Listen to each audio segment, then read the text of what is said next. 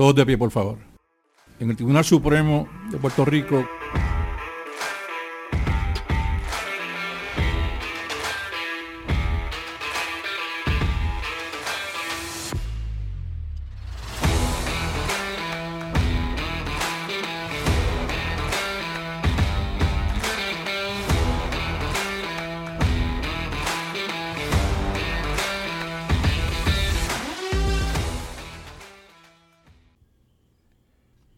Bienvenidos al Supremazo. Le habla el licenciado Miguel Rodríguez Ramos y le doy la bienvenida a nuestro primer episodio del Supremazo.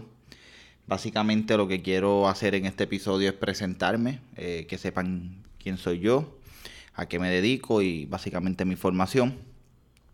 Cómo surgió este, este proyecto, eh, de dónde surgió la idea y prácticamente en qué va a consistir. Eh, cuál es mi misión con este espacio. Eh, espero que sea de utilidad para todos eh, y que lo disfruten. Creo que es un proyecto que, quiero particularmente, pues, quiero disfrutarlo y que, todas las personas que, lo escuchen también. Pues mira, como, como indica al principio, eh, soy Miguel Rodríguez Ramos, soy licenciado. básicamente, en mi estudio bachillerato estoy en Iowa State. En Ciencias Políticas y Relaciones Internacionales. Después de culminar mi bachillerato en Iowa, regreso a Puerto Rico y estudio en la Escuela de Derecho de la Universidad de Puerto Rico, eh, mis tres años de Derecho, del 2016 al 2019. Me gradué en mayo de 2019. Eh, mi familia, vengo de una familia que no, no hay abogado, no tengo tíos abogados, mis padres no son abogados. Así que la abogacía es algo nuevo para mí, no, tengo un referente. Más allá de precisamente porque desconocía eh, qué era ser abogado, en qué consistía más allá de las películas. Y una de mis series favoritas de abogacía era Boston Legal.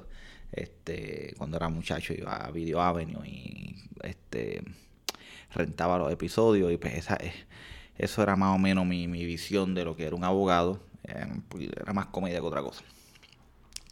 Y con, con ante esa ausencia de, de, brújula, como puede decir algo, si se puede decir algo, eh, decido eh, hacerme un resumen, un verano, mientras estaba de, summer break aquí en Puerto Rico, y decir, ¿sabes qué?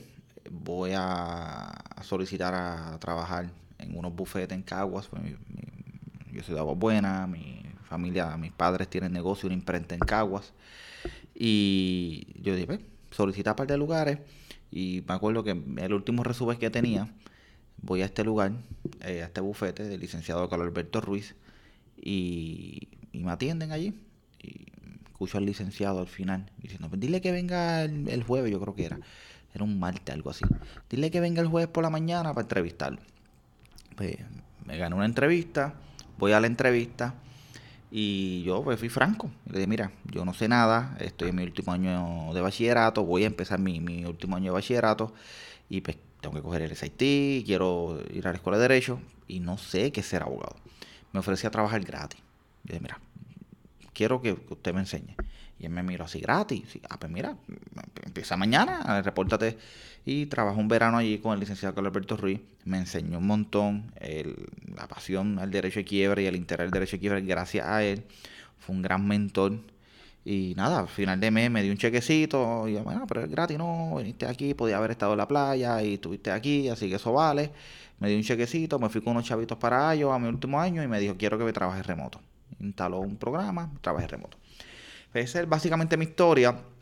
En cuestión de entrar antes a la escuela de Derecho, entro a la escuela de Derecho, seguí trabajando con el licenciado Ruiz, eh, mis tiempos libres, los miércoles que eran libres, este, eh, los sábados, mientras estudiaba. Ahí, en mi último año de escuela de Derecho, eh, soy editor en jefe del business. la Junta me, escoge para ser su editor en jefe. Y pues estuve en el décimo volumen del Business Law Journal. Y entre los proyectos eh, establecimos un podcast. Eh, este, y fuimos la primera revista eh, jurídica en Puerto Rico en establecer un podcast. Después la revista jurídica de la Universidad de Puerto Rico siguió los pasos y otras, otras instituciones. Desconozco si hay otras revistas que tengan, pero hasta el momento pues son esas dos. Eh, y inicié con ese proyecto y pues esto me, me, vuelvo como que a andanza, este proyecto del podcast. Y pues básicamente me, gustó, eh, era un, eh, algo nuevo. Y nada, tuve mi último año en la Escuela de Derecho y solicito para ser oficial jurídico de, del juez Martínez Torres. Ese proceso fue un proceso accidentado, grabar un podcast sobre el rol de los oficiales jurídicos y el proceso de cómo solicitar al Tribunal Supremo. Pero básicamente, pues, eh, tengo un gran amigo eh, en la Escuela de Derecho, eh, Ernesto González, y él, un año mayor que yo, ya lo habían escogido para ser oficial jurídico del Tribunal Supremo, del, del juez Colón. Y él, cuando me escogen para ser editor en jefe del business, pues, de manera seria y jocosa a la vez me dice, Miguel, estás camino al Supremo. Y yo le digo a María Ernesto, como que, Supremo. Eh, mi familia nadie abogado, yo no sabía lo que es el Supremo y nada. Ernesto me dice, sí, Miguel, tienes las notas, ahora con esto en el resumen, tienes las ganas, no descartes. Es una gran oportunidad y de formación, es brutal. Eh, Ernesto me dice eso, yo él a punto de graduarse y, yo iniciando mi, mi, rol como editor en jefe del business. Y de igual forma, el profesor eh, Carlos Díaz Olivo, en una ocasión que pues, este, nos reunimos, me dice lo mismo, mira Miguel, ¿qué tú quieres hacer? Te recomiendo que solicites al Supremo, él, fue oficial jurídico eh, del juez presidente Trias Monge, y de verdad, es una experiencia, me ha ayudado en mi, en mi carrera profesional, a ver cómo piensa el tribunal y tienes que ir, eh, inténtalo. Y nada, ya, ya tenía ya Ernesto, tenía profesor y yo pues, pues, ya se me metió un poquito la idea y Ernesto, eh, una vez inicia en el tribunal, empieza a insistir. Eh, y me dice, mira, Miguel, manda los papeles, Miguel, manda los papeles. Y yo, mira, para que Ernesto dejara de, de insistir tanto, yo, pues está bien, Ernesto, voy a solicitar. Pero si estudiar con el Martínez Torres. Era el que me interesaba, me gustaba su línea, eh, sus posturas, defendía sus posturas, casos reconocidos. Y yo decía, yo con ese juez yo puedo trabajar. Y me, si tengo el honor de trabajar en el Tribunal Supremo, me gustaría trabajar con el juez Martínez Torres. y nada, solicité sin mucha esperanza. O mandé resumen, mandé todo y, lo, y, presenté los papeles. Cuarto largo corto, surge la oportunidad. Eh, fue mi entrevista, después me da la oferta, eh, me encierro para estudiar la reválida y ahí estuve. Inicio mis labores en el tribunal en octubre del 2019 y como parte de esa experiencia surge este proyecto. O sea, el proyecto de crear un podcast eh, que hable sobre el tribunal y sobre, y sobre las decisiones del Tribunal Supremo. yo en el tribunal y todavía lo hago, escuchaba un podcast eh, y que resumía las decisiones del Tribunal Supremo Federal. Básicamente lo que hacía era eh, leer el sílabus de las decisiones. El Tribunal Supremo Federal, cuando eh, emite una opinión y la publica, incluye un sílabus, a diferencia de nuestro tribunal. pues yo lo escuchaba, eran 5, 8, si, si el sílabus era largo, pues 10 minutos, 15 minutos. Y estaba al día. Yo, tal vez no me interesa ese tema, pero estoy al día. Estoy al día de lo que está pasando en el Tribunal Supremo Federal y lo que deciden. Y yo dije, contra, en Puerto Rico no existe una plataforma similar que se dedique discutir las decisiones del Tribunal Supremo eh, de una manera sencilla este, y directa y a discutir, hablar y estudiar la institución, o sea, el funcionamiento del Tribunal Supremo. Y yo digo, contra, creo que sería una buena iniciativa. Pues, mi función en el tribunal me limitaba un poco, eh, o sea, era oficial jurídico de, del tribunal, y yo dije, mira, cuando salga del tribunal, pues quisiera empezar este proyecto. Así es, terminé en octubre, eh, perdón, en octubre, en junio 30 Llevo ya como tres meses en la práctica privada, en un bufete de litigio. Y pues esa transición rapidito, el primero de julio yo empecé a trabajar, no cogí break ni vacaciones ni nada. Eh, pues, e, e, ese proceso de adaptación, mudanza y todo eso, pues me consumió mucho tiempo y ahora es que he podido sentarme y pues volver a sacar el mo, a practicar en los programas, pues ya desde hace, desde hace tres años, casi cuatro años, yo no trabajaba los podcasts de, del business, así que estoy botando un poquito el mo y, y pues, me inserté en esta aventura. Básicamente el supremazo eh, va a consistir en discutir las decisiones del Tribunal Supremo. Eh, lo, que, lo que vamos a hacer es que el viernes, cuando el secretario, la oficina del secretario, eh, mande las decisiones del tribunal de la semana, si alguna, yo las leeré y grabaré un episodio y a principio de la, de la semana publicaré el episodio con el resumen de las, de las decisiones, más o menos, pues, en qué consistió, los hechos, y algo bastante sencillo para que en un, corto, un periodo corto de tiempo, mientras el abogado o la abogada esté guiando al trabajo, al tribunal o viceversa, puedan saber, mira, esto fue lo que decidió el tribunal este, en esta semana, así que estamos al día. Y eso lo puede ayudar a decir, mira, yo tengo una controversia, puede ser que diga, mira, esto no me ayuda de nada, pero ya lo sé, tengo tal vez un compañero que me hizo una consulta, mira, chequéate, que salió un caso del tribunal Quiero dejar algo claro, esto no va a sustituir un análisis de términos. Eh, los análisis de términos otra cosa. Eh, yo participo en análisis de términos eh, de, la Asociación de Abogados. hay distintas instituciones que también hacen análisis de términos, escuela, la Escuela de Derecho y esas cosas. esto va a ser educativo, pero a la misma vez va a ser informar, así que no, no pretendo ser una cosa que, no, o sea, que no es. Este, un profesor, ni mucho menos. hay que respetar, como uno dice, los rangos, respetar cada cual su posición. Yo soy un joven abogado que entiendo que mi conocimiento y mi experiencia en el tribunal, con cerca de tres años trabajando en el tribunal en la oficina de Martínez Torres, pues, eh, me permite este pues, tal vez explicar las decisiones, eh, esta oportunidad de expresar el funcionamiento del tribunal, porque es una institución que lamentablemente eh, no es muy transparente, o sea, y no se estudia mucho. Es la menos por decir algo, la menos sexy de las tres. El ejecutivo, o sea, tiene dinero, este, hace política pública. El legislativo, pues tú tienes ahí mismo el presupuesto y bregas con eso. Hay mucho poder envuelto. No es que en, el Poder Judicial no, no, tenga poder, pero es más, es más recatado, no tiene ese no, no tiene ese poder del dinero, este, de, de, hacer barrilito de tocino y vamos a hacer obra, y vamos a hacer esto. No, es para resolver casos de controversia.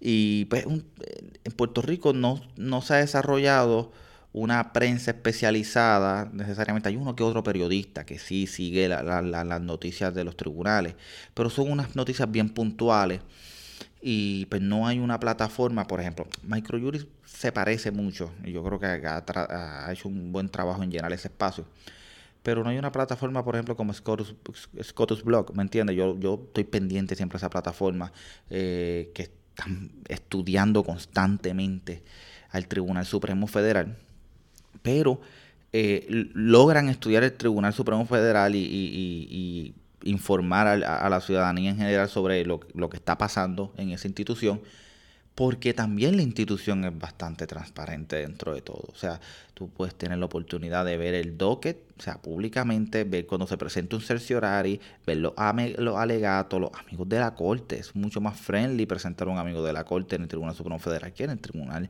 Supremo de Puerto Rico.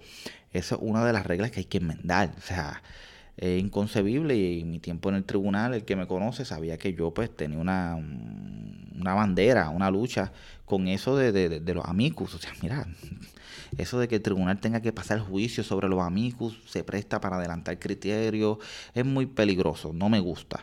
¿Por qué mejor no permitimos? Vamos a seguir la norma, vamos a seguir el, no hay que inventar la rueda, miremos el reglamento federal y veamos cómo lo podemos adaptar a nuestra realidad.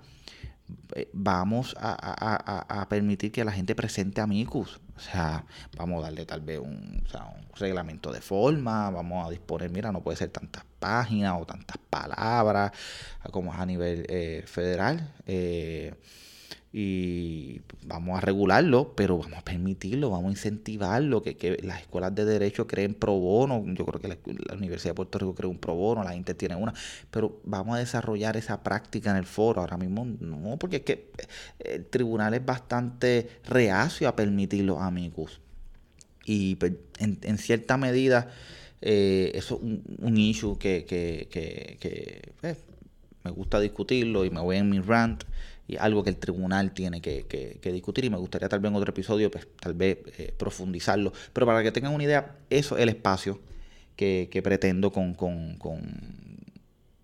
este podcast. Eh, esas son las discusiones y los temas que pretendo perdona eh, tocar y, abordar. Y nada espero que toda la semana en la medida que la oficina del secretario vaya publicando las decisiones pues yo las pueda leer como indiqué hace poco, eh, a diferencia del Tribunal Supremo Federal, aquí hay que leerlas para después uno hacer un resumirlas, no vienen con un resumen. Esa labor después la, hacen los compañeros de la compiladora. Los compañeros de la compiladora después, cuando tengan esa decisión que se publica, eh, hacen sugerencias de estilo, en mi experiencia en el tribunal con el oficio jurídico del juez, ella le manda, o sea, una compañera de la compiladora lee, hace con track changer la sugerencia y se la envía a las secretarias del juez copiando al juez. Entonces el juez va y va aceptando la, sugerencia o no. Y la explica, mira, no, esto no, porque me gustaría que sea así. No, yo quería decir eso, lo quería decir de esa forma. Déjalo así. O sí, acepto, acepto esto, acepto lo otro. Entonces, cuando tiene la luz verde del juez ponente, eh, eso pasa a impresión. La compiladora acepta los cambios que el juez le dijo y los que no, pues los deja como estaban en el original y lo mandan a, impresión y sale el famoso DPR, Decisiones de Puerto Rico, el tomo. Y como parte de, esa, de, ese trabajo, ellos hacen unos pequeños resúmenes. Ahí, pero eso darle a meses desde que sale la, decisión, meses. Y hay que comprar la colección. Y no todo el mundo tiene esa colección, solamente pocos bufetes en Atorrey, instituciones, los tribunales, las escuelas de derecho, porque cuesta, es una colección que cuesta mantenerla. Entonces, este, este, espacio pues busca pues tal vez llenar ese vacío y discutir las decisiones, discutir el funcionamiento del tribunal, por qué las salas hacen esto, por qué el pleno, este, el trámite interno de los casos, de la medida que se pueda, obvio, siempre guardando la confidencialidad de mi, de, mi labor dentro del tribunal y con respeto a la institución, pues ese es básicamente eh, el fin. Nada, eh, espero que nos sigan, le den a la campanita, eh, eh, nos, sigan, le den share, le digan a, sus amigos, a sus amigas, a sus familiares. Y nada, los espero en el próximo episodio de, del Supremazo y espero que les guste. Bienvenidos. Todos de pie. Receso del tribunal.